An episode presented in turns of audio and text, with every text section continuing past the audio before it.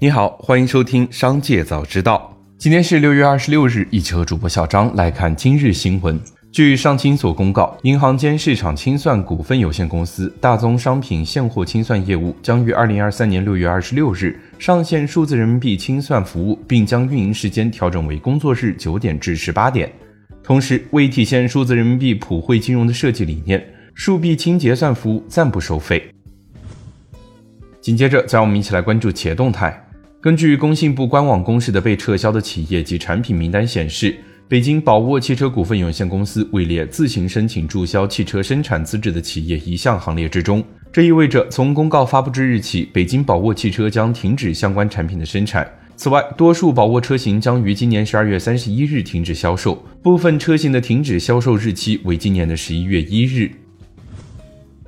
从华为供应链公司获悉，该公司已向华为 Mate 六零高端旗舰手机供货。据六月初报道，华为近期已上调了二零二三年手机出货量目标至四千万部，而华为年初将这一目标设为三千万部级别。一家市场研究机构的数据显示，二零二二年华为手机出货量为两千八百万部。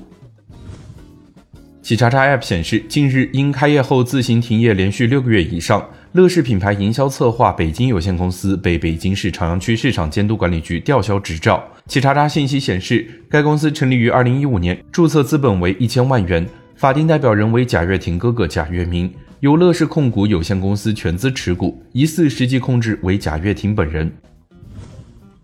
天查 App 显示，近日珠海横琴格金晋城奥研院科技产业投资基金有限合伙成立，执行事务合伙人为珠海晋城私募基金管理有限公司，出资额一亿人民币，经营范围含以私募基金从事股权投资、投资管理、资产管理活动、创业投资等。合伙人信息显示，该企业由珠海格力金融投资管理有限公司旗下珠海新格资本投资有限公司。郭宏、启双创投资企业等共同出资。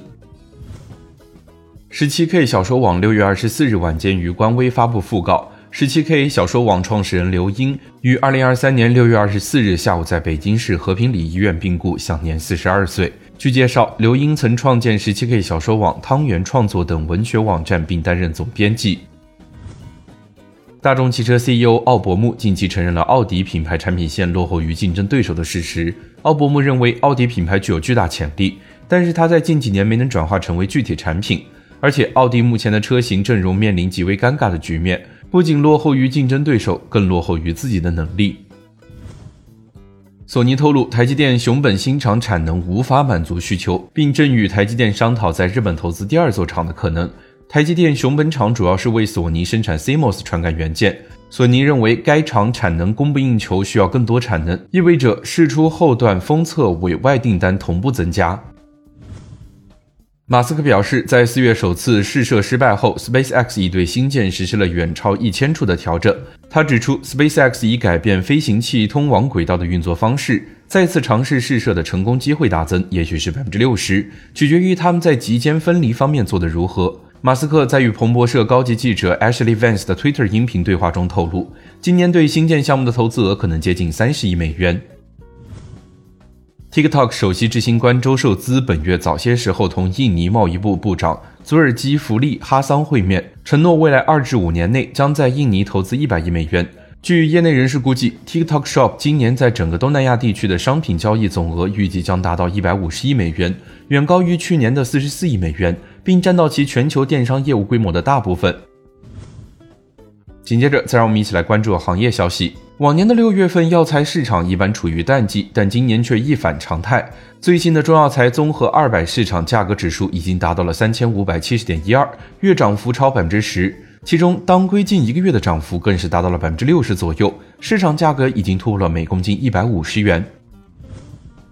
最后，再让我们把目光放向国际。韩国国土交通部表示，现代建设公司成功承揽沙特阿美石化设施第一、第四建设项目。该项目是沙特阿美在沙特东部朱拜勒工业区扩建综合性石化设施的项目，涵盖乙烯等石化产品的生产设施。上述合同规模达到了五十亿美元，为韩企在沙特所成项目之最。由此，韩企今年上半年承建的境外建设项目规模超过了去年的业绩，至少为一百三十七亿美元。美国泰坦号深海潜水器二十二日被确认在水下解体，并导致五名成员全体遇难。目前，负责运输泰坦号潜水器的极地王子号科考船已经回到了加拿大港口。加拿大运输安全局等部门已经开始对事故展开调查。目前，全球约有十艘深潜器设计能力达到三千八百多米处的下潜深度，而其中只有泰坦号未经美国海运局、欧洲 DNV 公司等第三方机构的认证。以上就是今天商界早知道的全部内容，感谢收听，明日再会。